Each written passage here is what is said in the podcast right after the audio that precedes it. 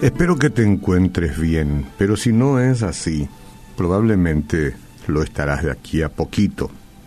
Todos necesitamos un refugio y una protección. Dice el Salmo 59, 16, pero yo cantaré de tu poder y alabaré de mañana tu misericordia, porque has sido mi amparo y refugio en el día de mi angustia.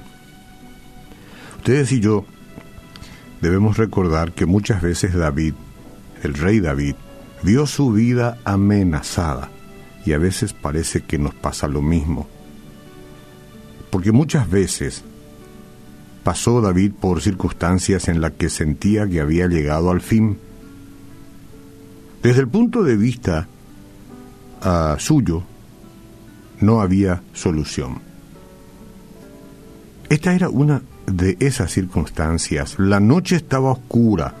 Afuera los guardias como perros rabiosos vigilaban atentamente la casa de David. La orden de Saúl era, no lo dejen escapar, mañana yo mismo lo ejecutaré. Esa es una voz que proviene del diablo, ¿verdad?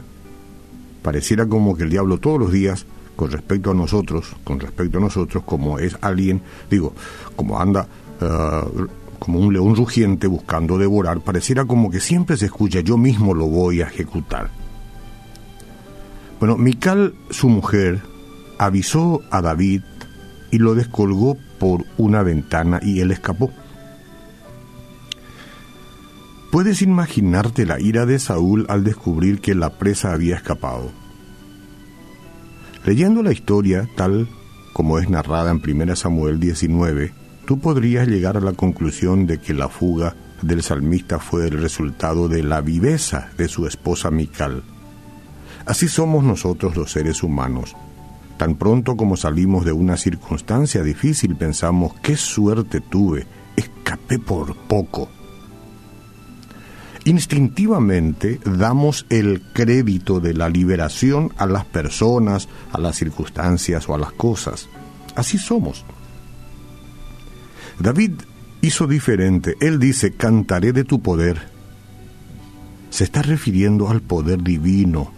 Aquel amanecer podría haber sido el más trágico de su existencia.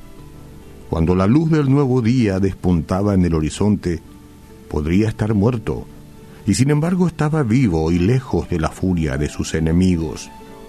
Por eso añade, alabaré de mañana tu misericordia. Cada amanecer, señora, señor, es un regalo de la misericordia divina. La noche puede haber sido oscura y tenebrosa, llena de peligros y violencia, pero el sol siempre sale trayendo alegría, esperanza y la perspectiva de una nueva oportunidad. Tú has sido mi amparo y mi refugio. El salmista agradece, no dice tuve suerte, sino tú has sido mi amparo. Su experiencia es personal. El sol de un nuevo día puede salir para el mundo, pero la pregunta es, ¿salió para ti? ¿Es Dios tu refugio, tu fortaleza, tu amparo en el día de tu angustia? Mire, solo un Dios personal, y es lo que se le escapa al mundo. Solo un Dios personal puede resolver el drama que tú estás viviendo y nadie más. Ese drama que nadie comprende. Esto es salir del convencionalismo, esto es salir de la rutina eh, y de la monotonía y entrar en la dimensión de la intimidad con Dios. ¿Tu matrimonio está aparentemente condenado al colapso? ¿Está todo oscuro a tu alrededor?